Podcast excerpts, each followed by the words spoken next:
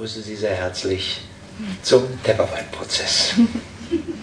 Heute geht es also nur um Sie. Vielleicht sind Sie ja mit sich ganz zufrieden. Vielleicht sind Sie allerdings auch der Meinung, dass das noch steigerungsfähig wäre.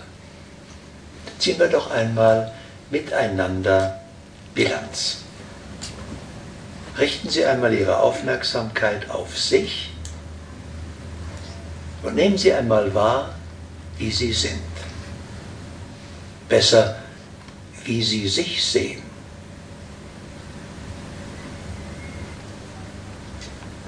Wenn Sie einmal Ihre individuelle Antwort finden auf diese Frage, machen Sie sie vielleicht auf den Weg und dann wartet gleich die erste Entdeckung auf Sie. Wenn wir geboren werden, haben wir noch kein Ich. Wir wissen gar nicht, dass es uns gibt. In den ersten drei Monaten haben Sie keine Ahnung, dass Sie existent sind. Sie erleben nur das Du, die anderen, die Mutter. Und irgendwann, so mit drei Monaten etwa, machen Sie eine unglaubliche Erfahrung. Vor Ihren Augen tauchen plötzlich kleine Zappelmänner auf und verschwinden wieder. Sie wissen nicht, dass das Ihre Finger sind. Sie wissen auch nicht, dass Sie irgendetwas dafür tun können, dass die wiederkommen. Die sind einmal da gewesen, eben und sind wieder verschwunden. Und eines Tages, etwa in dieser Zeit, entdecken Sie, ich kann die kommen lassen und ich habe die Macht, die wieder zum Verschwinden zu bringen. Und die gehen dahin, wo ich will. Wenn die darüber gehen sollen, gehen die darüber. Wenn ich will, dass die hierüber gehen, gehen die hierüber. Ich entdecke mich zum ersten Mal als Schöpfer. Ich habe Macht. Ich mache etwas.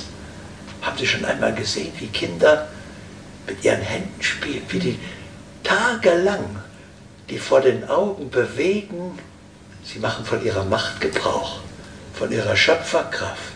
Ich kann das tun. Ich kann das verschwinden lassen, ich kann das auftauchen lassen, ich kann damit machen, was ich will. Damit entdecken sie nicht nur ihre Macht, sie haben einen ersten Eindruck von sich.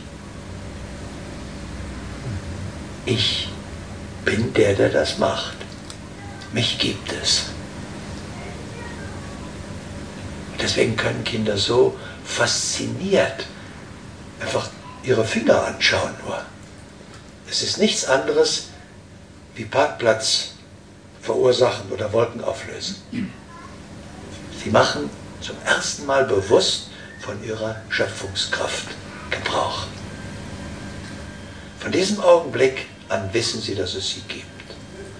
Und jetzt sammeln sie Eindrücke aus der Umgebung. Da kommt die Nachbarin und sagt, ach, ist das ein ganz süßes Kind, ganz die Mama. Ja? Also habe ich eine Information, ich weiß noch nicht, wie ich aussehe. Stellen Sie sich vor, Sie haben noch nie in einen Spiegel gesehen. Sie haben ja keine Möglichkeit zu wissen, wie Sie aussehen. Ja? Sie haben keinen Eindruck von sich.